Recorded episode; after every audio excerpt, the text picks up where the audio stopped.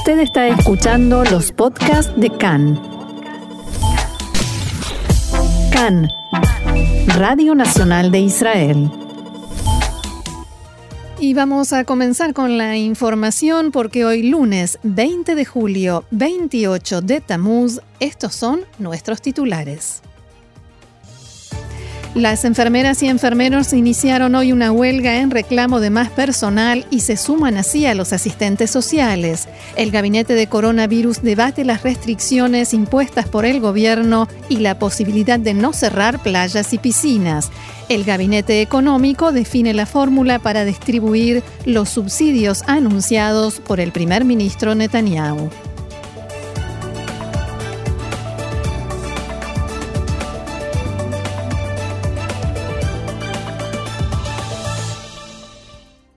Bien, y vamos entonces al desarrollo de la información que comienza con las cifras de coronavirus. En Israel hay hoy en día 28.424 personas enfermas en activo de COVID-19. 259 de ellos están en estado grave y 75 con respirador. Ayer fueron diagnosticados 951 nuevos casos y el número de fallecidos ascendió hoy a 415 seis más que ayer. El número total de contagiados es de 50.714 y se recuperaron 21.875 personas.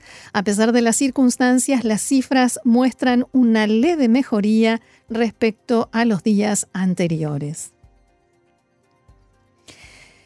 Y las conversaciones que mantuvieron durante la noche las enfermeras y los enfermeros con representantes del Ministerio de Hacienda no dieron resultados y no se alcanzó ningún acuerdo, por tanto hoy a las 7 de la mañana iniciaron una huelga que incluye a los hospitales y Kupot Holim Klalit, Meuhedet, Sherutei Briuta Talmid y Tipat Halav.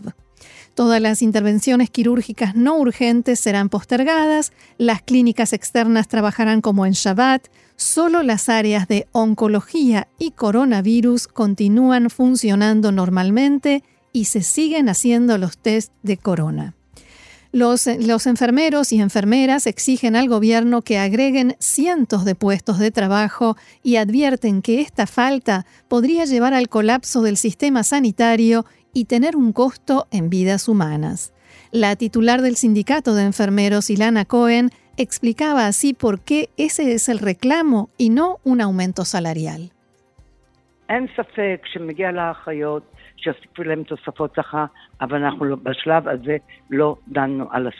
No cabe duda de que los enfermeros y enfermeras merecen un aumento de sueldo, pero en esta etapa no hemos discutido ese tema.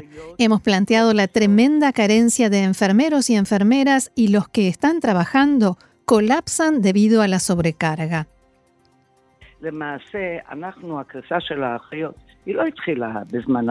De hecho, esta situación no comenzó con el coronavirus, sino mucho antes. ¿Cuánto se informó que en todas las salas de emergencia hay que esperar 6, 7 horas de las internaciones en pasillos y comedores de hospitales? La situación no cambió, pero llegó el coronavirus y la agravó aún más. Cohen dijo que hay suficientes enfermeras calificadas en Israel y hay que darles puestos de trabajo. En declaraciones a Cannes, dijo que la situación de las enfermeras empeoró en esta segunda ola de coronavirus y que en los hospitales los departamentos de medicina general están al borde del colapso. El Sindicato de Médicos en Práctica llevó a cabo hoy un paro de dos horas a modo de advertencia en reclamo de más puestos de trabajo. Esta huelga se suma, como decíamos, a la de enfermeros y enfermeras, pero también a la de trabajadores sociales, una huelga que cumple hoy 15 días y continúan las manifestaciones en varios puntos del país. La Asociación de Trabajadores Sociales comunicó hoy que el Ministerio de Hacienda interrumpió en forma unilateral las negociaciones con ellos y pasó a la táctica de las amenazas y el miedo. En la asociación pidieron al primer ministro Netanyahu y al ministro de Hacienda Katz que intervengan de inmediato para resolver esta crisis. En el comunicado que difundieron, los asistentes sociales aseguran que en Israel se ha alcanzado un nuevo récord mundial de desconexión con la realidad. A todo esto, el ministro de Economía, Amir Pérez, dijo hoy que no hay nada más justo que encontrar una solución a la huelga de enfermeros y enfermeras, como así también de los asistentes sociales.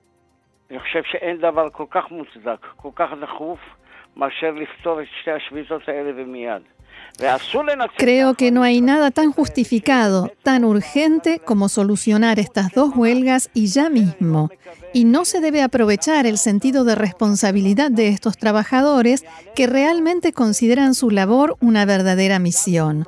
Por eso realmente espero que tanto el ministro de Hacienda como el primer ministro y el primer ministro alterno lo consideren así.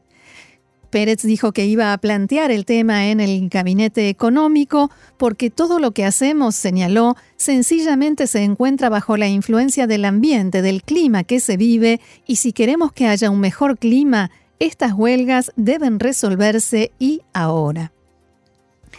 En estas declaraciones a Pérez dijo que hay que agregar más trabajadores a las enfermeras y enfermeros que están en la línea de frente de lucha contra el coronavirus.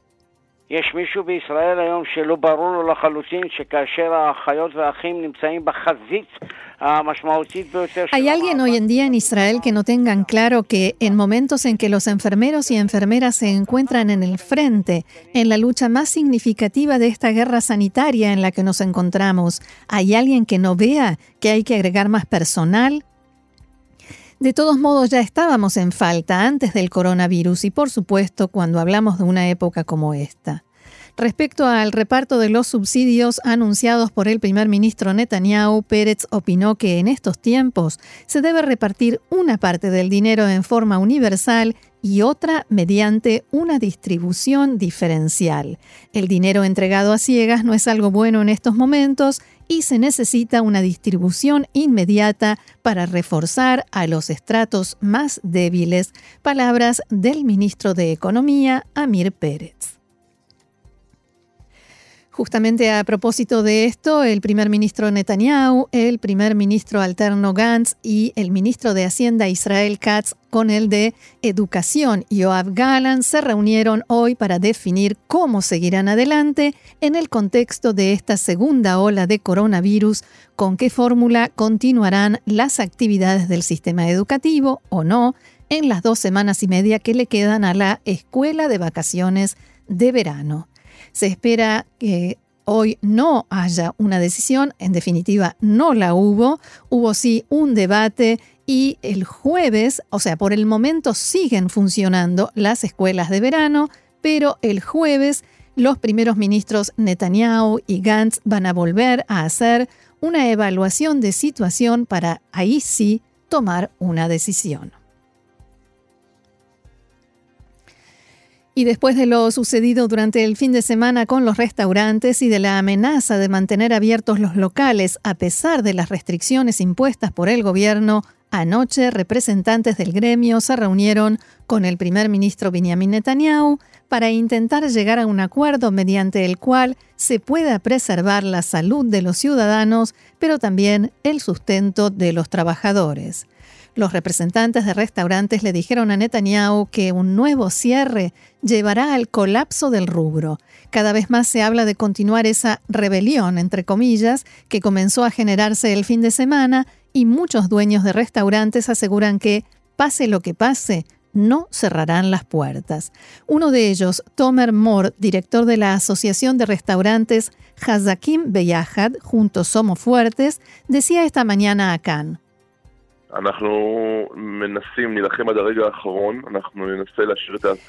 Nosotros tratamos de luchar hasta el último momento, trataremos de mantener nuestros negocios abiertos y lo que queremos es que esto sea con aprobación del gobierno y amplio acuerdo.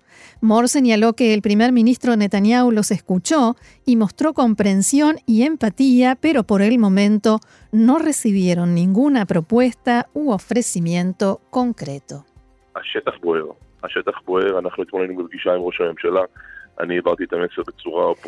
La gente está que arde. Ayer estuve en la reunión con el primer ministro y transmití el mensaje en forma clara y contundente. Señores, la gente está que arde, estamos perdiendo el control.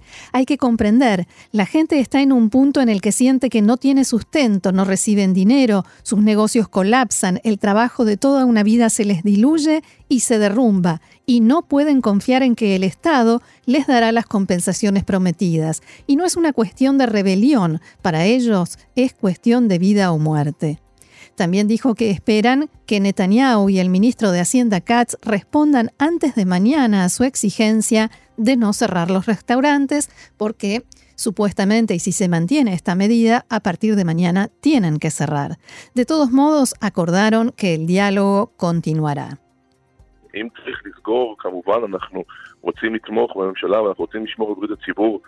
Si hay que cerrar, por supuesto que nosotros queremos apoyar al gobierno y queremos cuidar la salud pública, pero que den las compensaciones, que se preocupen por nosotros. Pero como la gente ve que ya a cuatro meses desde el estallido de la crisis hay muchísimos dueños de restaurantes en todo el país que todavía no recibieron las compensaciones que les habían anunciado, la sensación es de tremendo escepticismo y en ese punto la gente siente que cada uno se preocupa por sí mismo. El gobierno estudia la posibilidad de establecer el cierre nocturno durante todos los días de la semana para impedir la realización de reuniones y fiestas, especialmente de adolescentes y jóvenes. Es posible que el gobierno espere a ver si con las restricciones que ya entraron en vigencia desde el fin de semana se logró bajar aún más el número de contagios antes de imponer este cierre nocturno. Las autoridades consideran que este es uno de los principales focos de contagio. Si se toma esta medida, no tendrá un gran impacto en la economía debido a que, de todos modos, los restaurantes estarán cerrados, al igual que bares y otros lugares de entretenimiento nocturnos. Quien trabaja durante la noche sí podrá ir a trabajar porque se define, se decreta como actividad esencial Sí, seguramente salgan perjudicados los salones de fiestas y demás lugares, pero dentro de lo que se considera un daño a la economía sería un perjuicio menor. El objetivo, como decía, es impedir esas reuniones o aglomeraciones que superan lo permitido por las restricciones que están vigentes. Les recuerdo, en espacio abierto se pueden reunir hasta 20 personas y en los lugares cerrados un máximo de 10 por lo que se puede ver en distintos informes, los adolescentes son, por así decirlo, menos cuidadosos y estrictos a la hora de contar con cuánta gente se reúnen. Y, por ejemplo, se supo en las últimas horas que en la escuela gimnasia de Jerusalén, que fue uno de los principales focos de contagio cuando se reabrió el sistema educativo, anoche unos 100 alumnos celebraron el fin de curso con una gran fiesta que por supuesto no estaba permitida ni cumplía con ninguna de las restricciones establecidas por el gobierno en la lucha contra el coronavirus. Hablábamos de economía. El Gabinete Económico se reunió hoy para tratar la forma como será repartido el dinero de los subsidios que anunció la semana pasada el primer ministro Benjamin Netanyahu.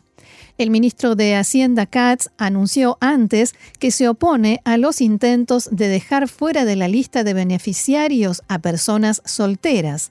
Katz escribió en Twitter que eso generaría un grave perjuicio a soldados y estudiantes y muchas otras personas que aportaron y aportan a la fortaleza de Israel y su economía.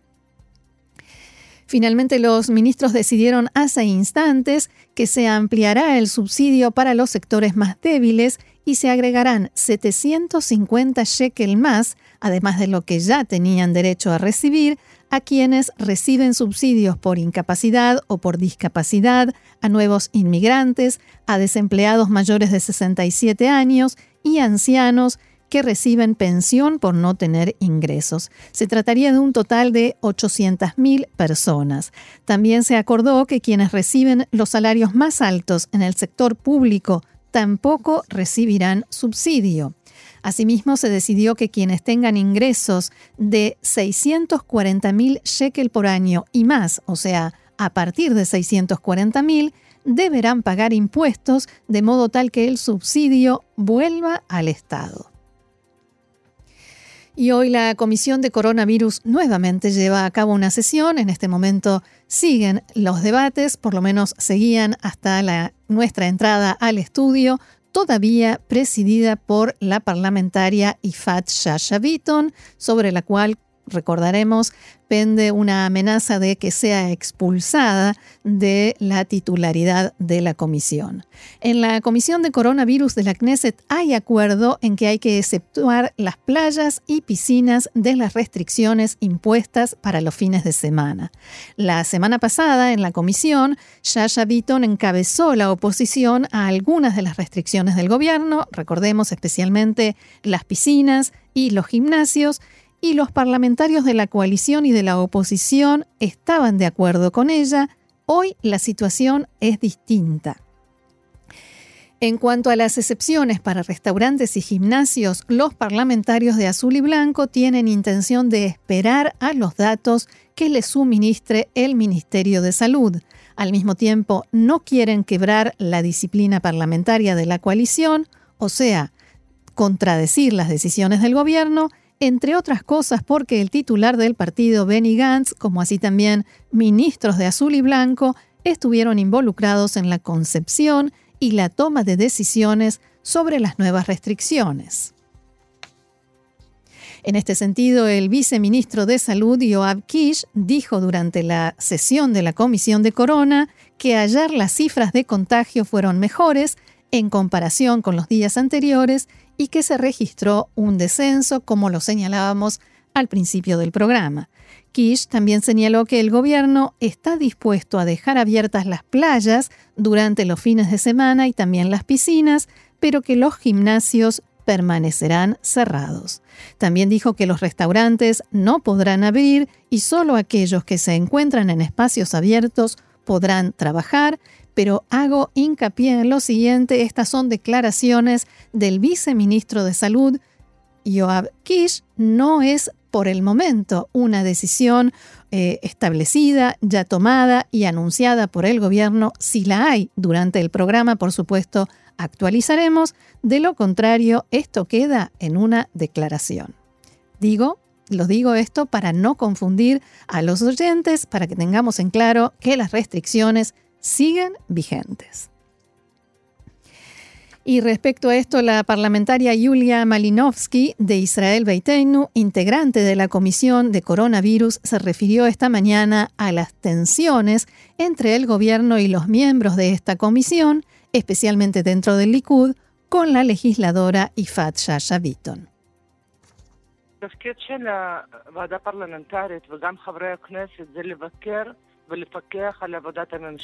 La función de las comisiones y de los parlamentarios es fiscalizar el trabajo del gobierno. En una situación normal, la ley habría llegado a la comisión y después de un debate la Knesset decidiría. Hubiéramos podido hacer preguntas, introducir cambios. Debido a la situación de emergencia, el gobierno estableció que ellos primero deciden y después la Knesset delibera sobre lo que ellos ya decidieron. Y eso es exactamente lo que sucedió. O sea, el orden no es normal, pero tampoco la situación lo es.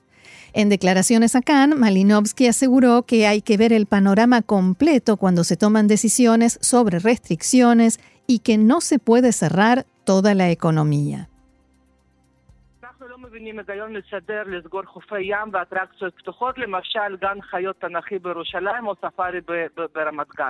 No comprendemos la lógica que hay en el cierre de las playas y atracciones en lugares abiertos como el zoológico en Jerusalén o el safari en Ramat Gan. Es abierto, al aire libre. La gente no se aglomera allí. Esta limitación no tiene ninguna explicación. Si el gobierno deja abiertos los comedores de los hoteles con la restricción del 35% de la capacidad, no hemos logrado comprender por qué no se puede hacer lo mismo con los restaurantes y los gimnasios. Abro comillas, hay que aprender a convivir con el coronavirus. Si desde ahora cerramos todo, ¿qué sucederá en invierno cuando también haya gripe? cuestionó Malinowski.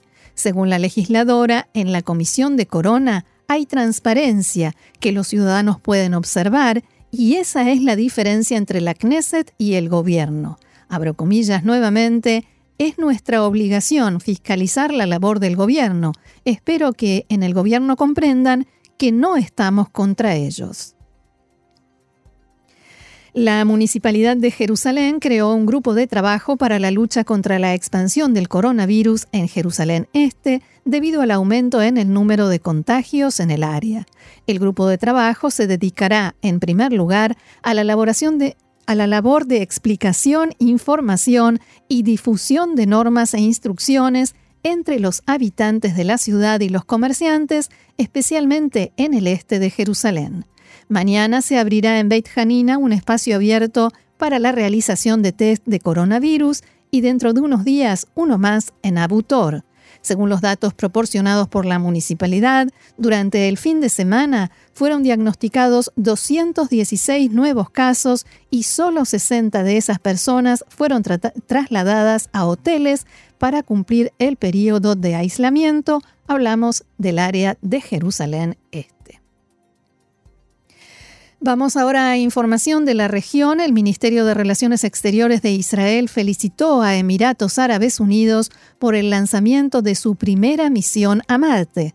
La Cancillería israelí expresó que este lanzamiento transmite un mensaje de optimismo e inspiración al mundo árabe y a los millones de jóvenes que viven en él, y revive los días de gloria en los que científicos y matemáticos árabes eran los más grandes inventores de la humanidad. En Emiratos celebran hoy el éxito del lanzamiento de la sonda Hope a Marte, que se realizó esta madrugada desde Japón como un logro nacional y árabe que, según dicen, va a contribuir a la construcción de conocimiento global en el campo espacial.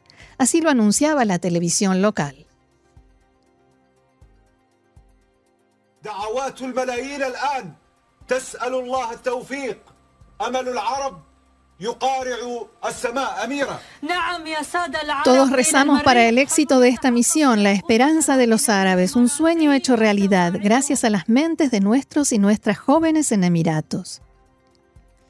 El emir de Abu Dhabi y presidente de la Federación de Emiratos, Khalifa bin Zayed Al Nahyan, declaró: el lanzamiento de la sonda Hope en su histórico viaje rumbo a Marte constituye un logro nacional y árabe, además de un avance por parte de Emiratos en el proceso de construcción de un conocimiento global en el campo espacial. Este hito, dijo, posiciona a Emiratos como centro regional líder en el sector de la industria espacial. Este cohete tenía que haber despegado el miércoles pasado, pero las fuertes lluvias en la zona motivaron el aplazamiento de la misión. El cohete se alzó hacia un cielo que estaba despejado después de la cuenta regresiva sin ningún contratiempo y pocos minutos después se desprendieron dos propulsores adicionales y siguió su curso. La sonda Hope viajará 495 millones de kilómetros hasta entrar en la órbita del planeta rojo en febrero de 2021, coincidiendo con el 50 aniversario de la formación de los Emiratos Árabes Unidos. Según los responsables de la misión, el objetivo es estudiar el clima y la atmósfera de Marte, además de arrojar luz sobre las causas que llevaron a la desaparición del agua y las oportunidades de vida que pueda haber en el planeta rojo.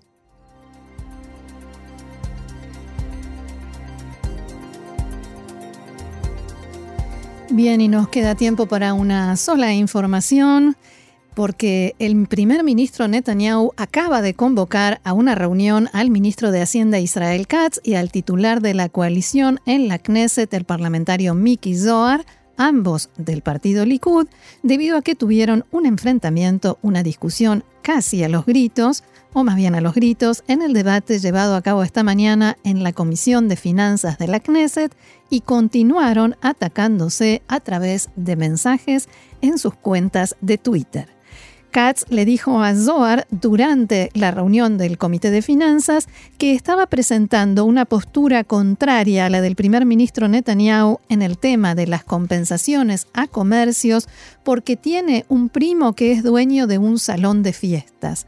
Y Zohar, el legislador Mickey Zohar, le respondió al ministro Katz que tuvo muchas expectativas cuando lo nombraron en el cargo, pero que ahora está decepcionado y que lamenta que por un funcionario como él, el Likud esté perdiendo puntos o perdiendo terreno en sus palabras. También le dijo que el primer ministro Netanyahu debería sustituirlo.